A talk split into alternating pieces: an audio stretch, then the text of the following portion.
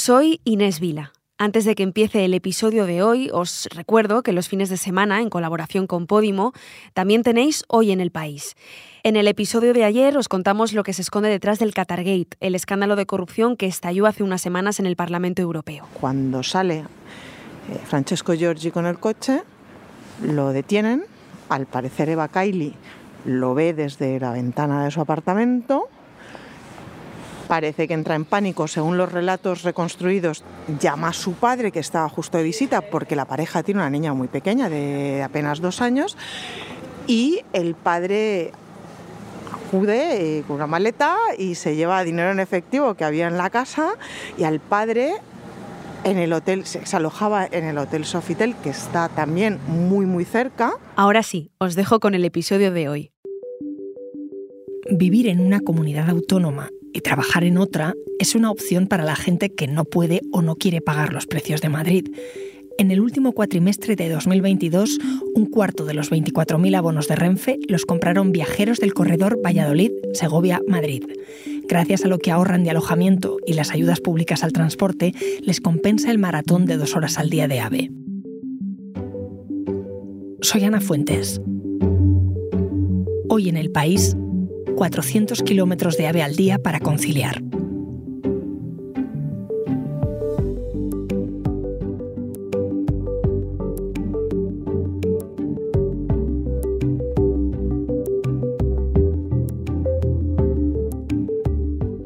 Esta historia nos la trae mi compañero Juan Navarro.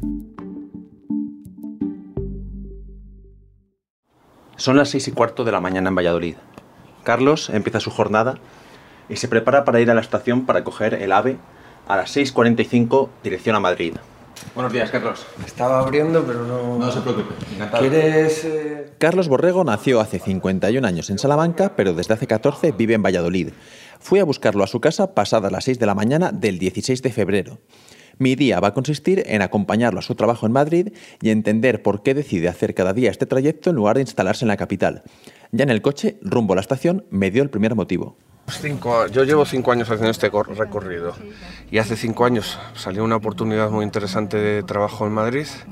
Yo me documenté un poco mm, sobre las eh, oportunidades para no ir a, vivir a Madrid, sino desplazar a mi familia o no tener que irme yo de lunes a jueves a Madrid y, poder mantenernos viviendo juntos y, en ese momento comencé a, a hacer estos viajes. Yo soy y vivo en Valladolid así que entiendo su decisión. Quizá haga algo de frío en invierno, pero para algo están el vino y los lechazos. Y por supuesto, lo cómoda que resulta para formar una familia. Ese es el motivo principal que me dio Carlos y todas las personas que pude entrevistar en el trayecto de un tren de alta velocidad que actúa en realidad como un cercanías. El otro argumento, sin duda, es el económico. El gasto, para que te hagas una idea, eh, con un abono de 50 em, viajes, que son 25 ida y 25 vueltas, pues venía gastando eh, unos 500, 570 euros. Primero con el descuento estatal, que se va a mantener todo el año, y luego con el convenio firmado entre la Junta de Castilla y León y Renfe. Actualmente ese mismo bono vale 142,5 euros. El otro importe, le sumabas luego el transporte en Madrid, eh, la comida, al final era como tener otra hipoteca más, pero esto, esto ayuda mucho, ayuda mucho porque al final no estás mm, yendo a trabajar para cotizar, sino que estás yendo a trabajar para, para poder vivir. Carlos no es el único al que le salen las cuentas. Por eso, en el corredor de la Band Valladolid, Segovia, Madrid, se facturaron el 25% de los 24.000 abonos emitidos por Renfe en el último cuatrimestre de 2022. Esa línea ha transportado ya a más de 22 millones de viajeros desde 2009. La cifra va en aumento tras unas ayudas públicas a las que contribuyó la Asociación de Usuarios de Alta Velocidad en Castilla y León, que pelea desde hace años por mejorar las prestaciones de esta línea. Pero no es el único gasto que los viajeros ven reducido con esta opción de vida. Basta con mirar el portal inmobiliario idealista para ver la diferencia entre el precio medio del metro cuadrado de los pisos en Madrid y los de las otras dos ciudades. 4.000 euros el de compra, 16,5 el de alquiler, más del doble que el de Valladolid y Segovia. Y si hacemos otra comparación entre ciudades, tampoco en cuestiones de ocio Carlos y sus compañeros echan de menos gran cosa viviendo en un sitio más pequeño. Valladolid, por ejemplo, tiene seis teatros y pronto serán siete.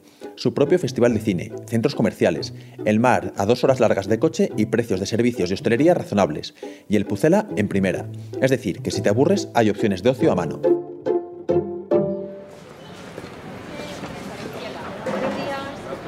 Hola, ya estamos a jueves. Buenos Ya días. queda menos, que te toca el fin de semana. A ver, empiezo hoy. Ya en la estación, Carlos saluda a la taquillera y a un buen número de viajeros con quienes comparte muchos trayectos al cabo del año. En estos cinco años de viaje, con las que tenga trato diario y salude, pues podría decirte unas 100 personas. 100 familias que se quedan en Valladolid. Algunas de estas familias son funcionarios, algunas de estas familias son militares, algunas de estas otras familias son trabajadores eh, asalariados, como es mi caso.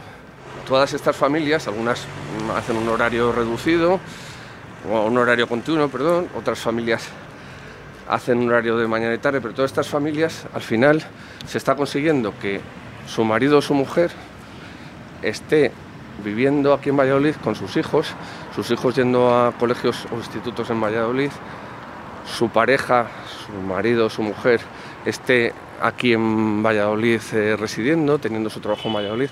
Todo eso es posible también porque en la ciudad del Pisuerga hay colegios públicos de calidad, toda clase de centros de formación y universidad. Carlos se sumó a esa enorme cola de gente que organiza su vida como él. En esa fila no había maletas, solo mochilas y maletines. Buenos días. Buenos días, El gracias. coche 8 a la derecha, el 6 a mano derecha, gracias. Buenos Ya dentro del vagón, unos trabajaban, otros veían series y otros aprovechaban para dormir una horita. Entre los que estaban despiertos encontré la expresión que resume todos los motivos por los que cada día unas 3.500 personas hacen ese viaje de ida y vuelta. calidad de vida. Una calidad de vida. La calidad de vida que. La calidad de vida que luego tienes yo, mm, eh, el, el día a día de vivir en una ciudad mediana no la tienes en una ciudad grande. Calidad de vida, estar con la familia, no separarla del entorno. Así lo explica Carlos. Mi hijo tiene ahora mismo 14 años, practica atletismo en un club eh, federado, eh, eh, tiene clases de inglés, tiene clases de...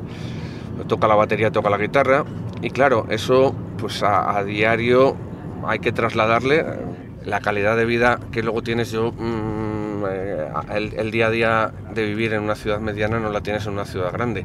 Además estás en nuestro caso llevamos aquí 14 años, pero uh, casi todos mis compañeros son de Valladolid. Al final no estás desplazándote de, tu entorno y al final pues estás manteniéndote en tu tierra, comprando el pan a la gente de tu tierra, eh, haciendo la compra del supermercado a la gente de tu tierra, haciendo ocio a la gente de tu tierra, etcétera, etcétera. La vida que retratan los pasajeros de este tren parece más apacible que en la capital, pero en cuanto el tren llegó a Chamartín, una hora después de partir de Valladolid, pude comprobar cuál es uno de los peajes que tienen que pagar. Esto es, es una estampida esto ya, ¿eh? Esto es la estampida, sí. Algunos vamos aquí por abajo hacia el metro o hacia cercanías, otros hacia afuera, hacia los autobuses. Y así es todos los días. Vamos, vamos disparados a, a nuestro destino, a nuestro trabajo. ¿Hay codazos alguna vez? Bueno, codazos no hay, pero, pero sin prisas, pero sin prisas. Y buscando los huecos para adelantar a la gente y poder llegar cuanto antes. Como Fernando Alonso, en Más los o- pasillos de metro. Más o menos. La velocidad del tren que llevó a Carlos hasta Madrid es alta, pero para conciliar cada segundo cuenta. Por eso en la estación, además de maletines y mochilas, vi a muchos pasajeros cargar con patines o bicicletas plegables. El objetivo, llegar antes al trabajo. Lo mismo hace Carlos, que me hizo correr junto a él para coger el metro. He visto que en el metro hay chavales de 14, 15, 13 años yendo al cole, al instituto. Por ejemplo, en tu caso, Carlos, ¿te gustaría que tu hijo tuviese que coger el metro cada mañana para ir a su, a su clase? Pues como hemos ido hablando antes en el tren, evidentemente prefiero que todas las mañanas salga de casa, eh, quede con sus amigos según va bajando la calle principal de nuestro barrio y se den un paseo de 20-25 minutos o de 15 para llegar al instituto donde reside y no tenga que coger un metro, tenga que coger otro tipo de transporte público y esté en un entorno eh, más saludable, yendo andando, yendo caminando, etcétera. Esto que cuenta Carlos es posible porque Valladolid, como Segovia y otras ciudades medianas, facilita comunicaciones muy fáciles. Es raro vivir a más de 30 minutos andando de la Plaza Mayor. Y si no se puede ir a pie, el transporte público o los carriles bici hacen el resto. Es una ciudad muy planita y manejable a pie. Carlos insiste en esa calidad de vida mientras me lleva a toda prisa por Madrid. A las 8 y 17 salimos del metro y llegamos a destino. Estamos llegando ya cerca del metro Avenida de América, al puesto de trabajo de Carlos, que se ha encontrado con Álvaro de camino. Ya estamos llegando a trabajar. ¿Qué? ¿Cómo ha sido la experiencia de hoy? Pues eh, igual que todos los días, menos que no he sacado el ordenador para trabajar. Pues nos vemos esta tarde, si os parece.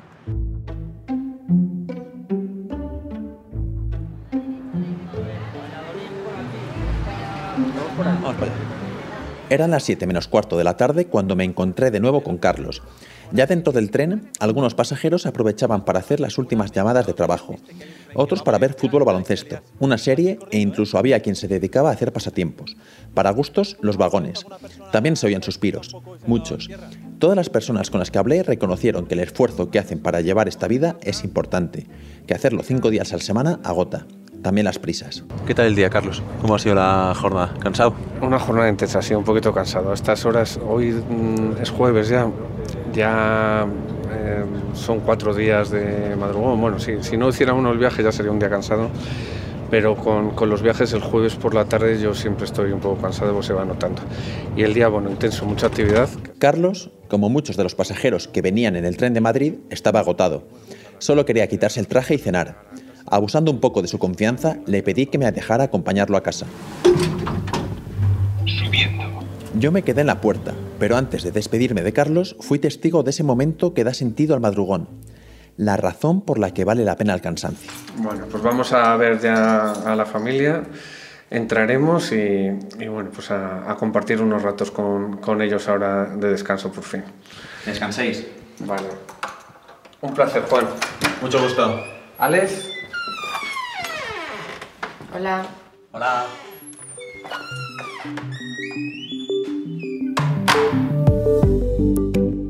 Este episodio lo han realizado Juan Navarro y Silvia Cruz La Peña, que también lo ha dirigido. La grabación en estudio es de Nicolás Chabertidis. El diseño de sonido es de Nacho Taboada. La edición es de Ana Rivera. Yo soy Ana Fuentes y esto ha sido Hoy en el País. Mañana volvemos con más historias. Gracias por escuchar.